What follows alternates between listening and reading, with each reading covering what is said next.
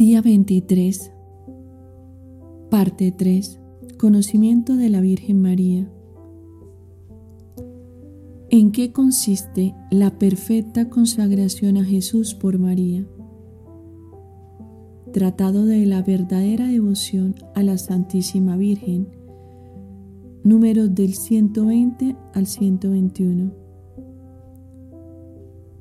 Toda vez que nuestra perfección consiste en estar conformes, unidos y consagrados a Jesucristo, la más perfecta de todas las devociones es, sin duda alguna, la que nos conforma, une y consagra más perfectamente a este acabado modelo de toda santidad.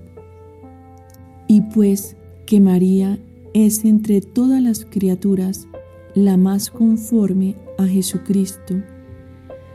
Es consiguiente que entre todas las devociones la que consagra y conforma más un alma a nuestro Señor es la devoción a la Santísima Virgen, su Santa Madre, y cuanto más se consagra un alma a María, más se unirá con Jesucristo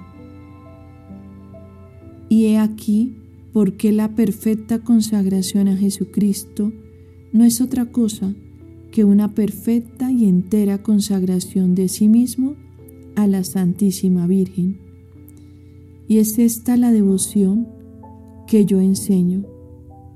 Con otras palabras, una perfecta renovación de los votos y promesas del Santo Bautismo. Consiste pues esta devoción en entregarse enteramente a la Santísima Virgen para hacer todo de Jesucristo por medio de María.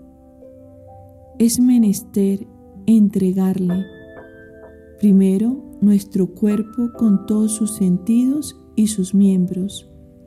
Segundo, nuestra alma con todas sus potencias. Tercero, nuestros bienes exteriores, o sea, nuestra fortuna presente y futura.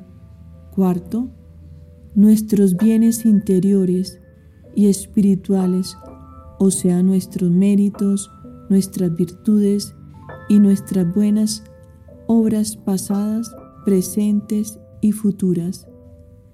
En una palabra, todo lo que tenemos en el orden de la naturaleza y en el orden de la gracia, y todo lo que lleguemos a tener en lo porvenir, en el orden de la naturaleza, de la gracia y de la gloria, y esto sin reserva ninguna, ni de un céntimo, ni de un cabello, ni de la menor buena obra, y además por toda la eternidad y sin pretender ni esperar ninguna otra recompensa de nuestra ofrenda y de nuestros servicios que en la honra de pertenecer a Jesucristo por María y en María, aun cuando esta amable Señora no fuere, como lo es siempre, la más liberal